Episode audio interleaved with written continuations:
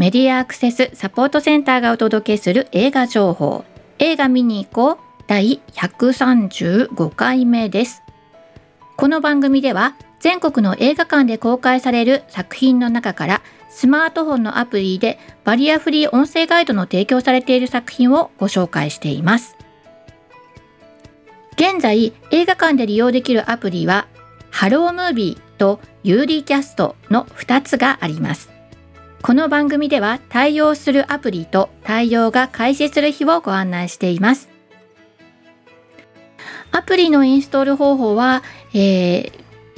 この番組のね前の方とかでも時々誰かと一緒にこうインストールしてみるなんていう企画をやってたんですけども、まあ、基本的には日本ライトハウスの YouTube チャンネル日ポーラチャンネルでねスタッフさんがですね第17回でね詳しく紹介しているのでそちらが参考になるかなどちらのねハロームービーも UD キャストも両方のね入れ方を説明してくれてるのでそれが参考になるかなと思っていてでこちらの番組の YouTube のね、詳細欄の方にもリンクは貼ってあります。ただですね、えー、まあこの番組にたどり着けてる人たちっていうのは結構こうアプリインストールしたりとかっていうのはまああのご自分ができなくてもね頼れるお友達がいたりとかっていうことなのかなとは思うんですけどいざこう誰かお友達にね案外音声ガイド付きで映画館で映画って楽しいよって紹介してもいやちょっとアプリ新しく入れたりとかするのよくわからなくてなんていう人にこうあと一押しみたいのがねできずにいるなんていう人もねいるんじゃないかと思うんですね。そこで、えー、日本あの、えー、展示毎日ですね展示毎日さんの記事でこんなのが載ってたよっていうふうにねお知らせをくれたんですよ。そのニポラチャンネルが60回分ね開始から60回までの分を CD に音声 CD にしてサピエ図書館で貸し出しをしているよということなんですよ。なんで、えー、まあ前からね気にはなってるんだけどまだ導入できてなくてなんていうお友達がいましたらね是非サピエ図書館にあのニッポラーチャンネルの60回分までをねまとめた CD の貸し出しをしてるよと。それの17回目を聞いてもらうとインストール方法とかね紹介してるからよかったら聞いてみてっていうようなねそんなご紹介もしていただけたら嬉しいかななんていうふうに思っております。さてさて前回はね、えー、ご紹介した新作は1作品でしたね。大名倒産という作品で時代劇なんですけれどもこれはまあ楽しく見れるドタバタコメディタッチなんですよね。えー、原作の小説もありまして、えー、浅田次郎の同じタイトル「大名倒産」というね小説を映画化したものです。主演は神木隆之介ですね。あの子役時代からの長いキャリアの中で初めてのちょんまげ姿ということでね、まあ、こちらもまた注目すべきかなということで、まあ、先週ねちょっとあの詳しく紹介しているので気になる方はそちら聞いていただければなというふうに思います。で今回新たに登場する作品は3作品いずれもハロームービーにと対応している作品です。で新たにた新たにっていうふうにまご紹介したんですけど実はそのうちの2つはですねあのー、後編なんですよ。一つは4月の21日に、えー、前編が出てたというかあの東京リベンジャーズ2血のハロウィンフェン ペンって言っちゃった。血のハロウィン編言えた？うん。前あのそれが4月21日。で、えっと、4月に公開されてたのが運命。そして今度6月30日に公開されるのが決戦というふうになってるんですね。で、えこのお話というのはあのそもそもは冴えないフリーターがですねかつて、えー、あの恋人だったひととき恋人だった中学時代にね恋人だった日向さんという人がいるんだけれどもその人が弟と一緒にこう犯罪グループの構想に巻き込まれて亡くなってしまったというニュースを目にするわけですよ。それ26歳ぐらいになった、ね、なってる時なんですけどね。でそしたら翌日まあなんか電車のホームに突き落とされてで気が付いたら、えー、中学時代に戻ってたっていうのがまあコミックのあのまあ導入みたいな感じなんですね。でタイムリープしてでなんかいろいろあってで戻ってきたらまああの弟はそのひなたちゃんの弟はね殺されずにいたんだけどでもひなたさんはやっぱり殺されてしまったと。でそういう流れの中でこうその弟とね握手をすると自分がタイムリープできるか過去に戻れるっていうことが分かってでそしてまた再び過去に戻って、えー、未来を変えようというふうにしていくというお話なんですね。でコミックの時は中学なんですけど映画版では、えー、高校生がね舞台になってます。かなりのね、なんかこう犯罪チックなあのことをしでかしたりするので、ちょっと中学生だとこう無理があるみたいなことだったのかもしれないんですけど、まあ設定は高校生になってますね。で、そうやって行って帰ってきて何かが変わってればいいんですけど、結構何度行ってこう帰ってきたつもりでも、あの、うまいこといかないっていうのがずっと続いてて、えー、コミック連載開始から、まあ、今に至るまでね、えー、あのあるんですけどこう本当に10回ですね。今ま今のまでのところで、まあ、もう10回、えー、2022年の11月16日に、えー、全31巻ということなんですけどそれまでの間に、10回行ったり来たりしてるわけなんですけど。でね今回お話になってる血のハロウィン編の舞台となっている時っていうのは、えー、いつかというとですね5回目ぐらいですねの、まあ、タイムリープの時期のお話なのでもうコミック読んでる人は新しい展開とかがあるわけじゃないし、まあ、アニメとか見てた人にとってもそうらしいんですけどあのまあ実写ではね、まあ、違うちょっと違う感じになってるので、まあ、それを楽しみにしている役者さんがね演じてるのでというので、まあ、皆さん楽しみにしているという実写版なわけでございます。なんで、えーとまあ、基本設定としては弟と握手をすると過去に行けるよと。ね、そして、えー、現実世界の中でかつての恋人が殺されてしまわない運命を探りたいということで、まあ、過去に戻ってるんだけどその過去の、えー、仲間たちっていうのは、まあ、いわ昔だとな暴走族仲間とか、まあるいはチーマーとかって呼ばれてるんですけど、まあ、その仲間がいてで、ま、万次郎という人を中心にね卍会っていうのがあるんですけど、えー、そこを中心に、えー、別のチームとの構想だったりとかっていうものが繰り広げられているという前提がございますということを、えー、お知らせしていこうかなと思います。そしていよいよ、え決戦ということなんでね、まあ、どんな結末になりますかということでございます。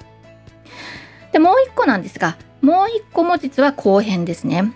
えこちらは、え美少女戦士セーラームーンコスモスの後編なわけです。こちらは前編が公開されたのが6月の9日金曜日なのでね、えーと、そんなにこう間が空いてなかったんですけれどもこ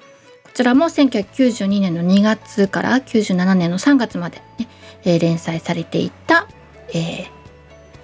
戦闘美少女系魔法少女のねという新しいジャンル当時のねにとっては新しいジャンルの、えー、アニメで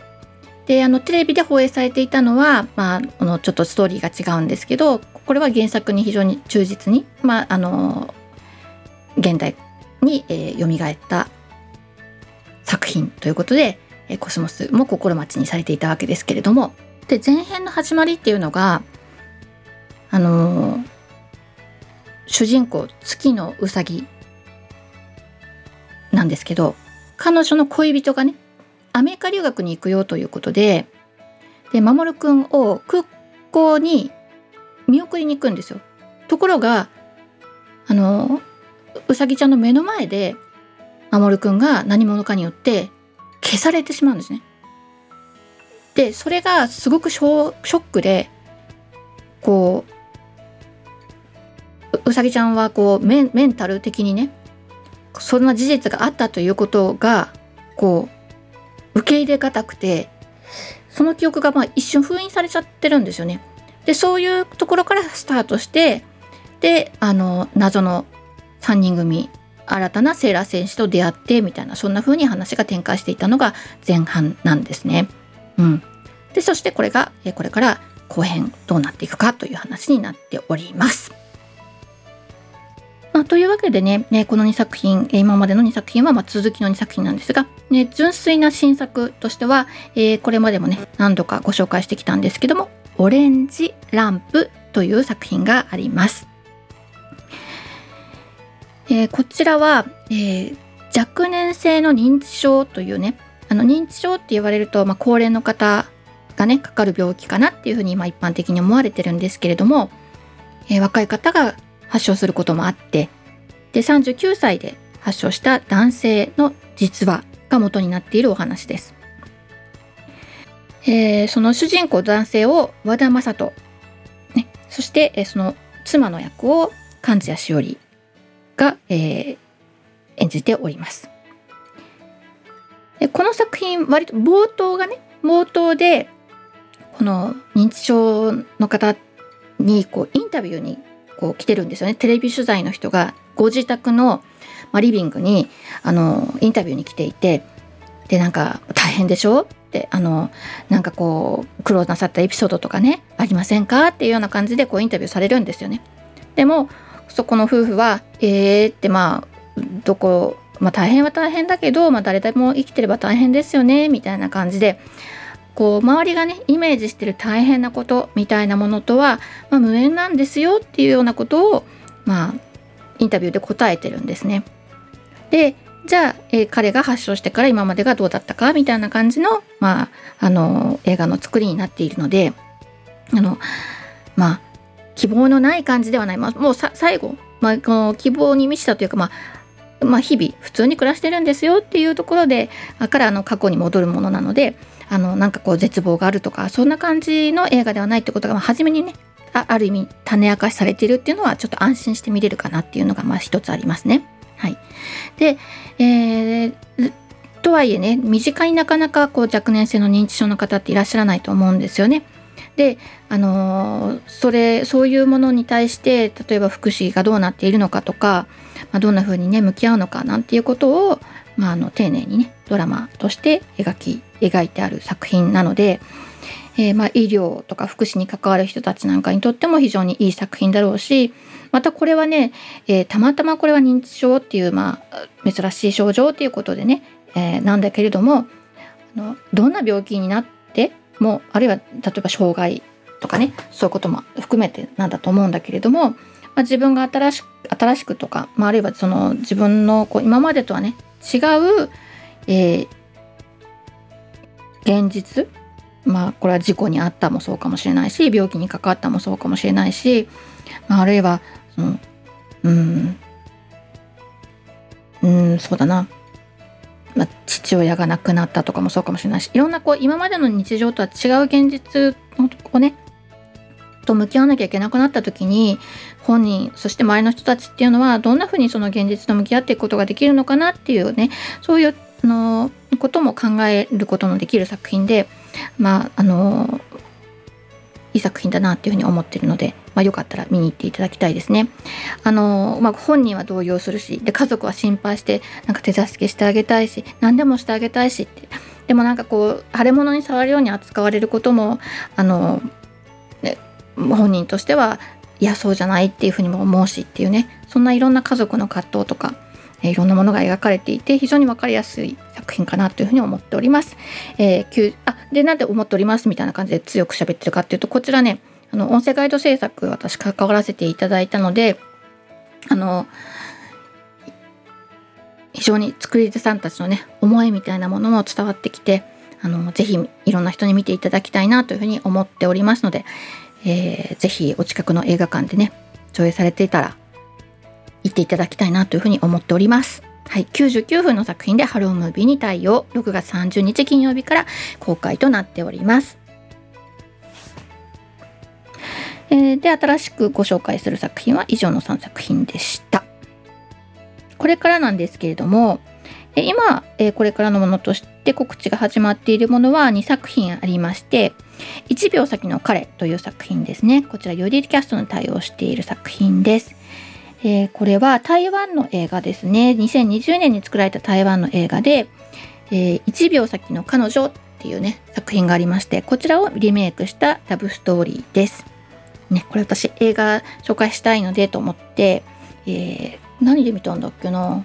あそうだそうだアマゾンでプライムビデオでね見れたんだ。で見たんですよ字幕版でね。えー、あ原作はあのー、郵便局の窓口業務をしてる女性がいてで彼女はあのー、割と早い。いろんなことが早い。ワンテンポ早い。小学校の時からなんか体操するにしても音楽するにしてもみんなにちょっとワンテンポ早くて先生からも迷惑な顔されたりとかしてるようなそんな彼女がいてそれが主人公ですね。でいろんなことうまくいかない日々を送っている彼女。でそこにえっ、ー、とまあ一つの彼女のストーリーが、まあ、まず前半であってで、えー、その時その後にね並行してその時間がゆっくりめくってた彼が、えーまあ、彼女のことをすごい昔から好きだったんだけど、まあ、この映画の作り的に私はちょっとストーカーだろうって思うぐらいあの、まあ、彼女のことをま見つめ続けてる男性がいてね。で彼はすごくゆっくりなんですよ。時間の流れというかワンテンポ遅い。あっと気が付いた時に何かしようと思うと、まあ、ワンテンポ遅いみたいな。そういう彼がね彼女を思ってて。でこの2人が、えー、子供子供の時にね実は接点があったんだけれどもでここで再会してるわけなんだけども、まあ、その再会がなかなかうまくいかなくてというようなそういうところがまあそんな作品でした。あのー、私もっとねこれこうあんまリアルな話なのかなと思ってたらね非常にね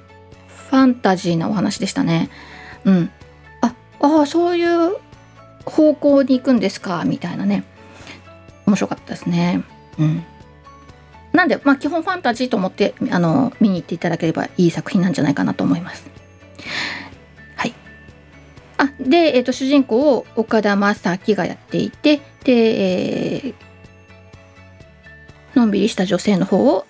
清原かやが、えー、やっているということですね。まあ、これまた来週ご紹介できるかなというふうに思います。そしてもう一作品なんですがこれは She Hear Love 見えなくても聞こえなくても愛しているというタイトルですね。